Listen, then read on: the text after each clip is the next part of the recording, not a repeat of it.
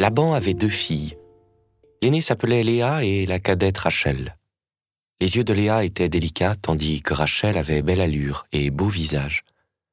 Et Jacob se mit à aimer Rachel. Il dit Je te servirai sept ans pour Rachel, ta fille cadette. Laban répondit Je préfère te la donner à toi plutôt qu'à un autre. Reste donc chez moi.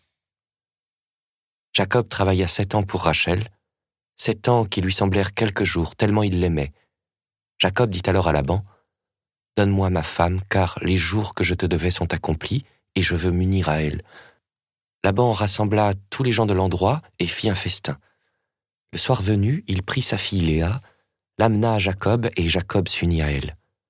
Laban mit au service de sa fille Léa une de ses servantes, nommée Zilpa.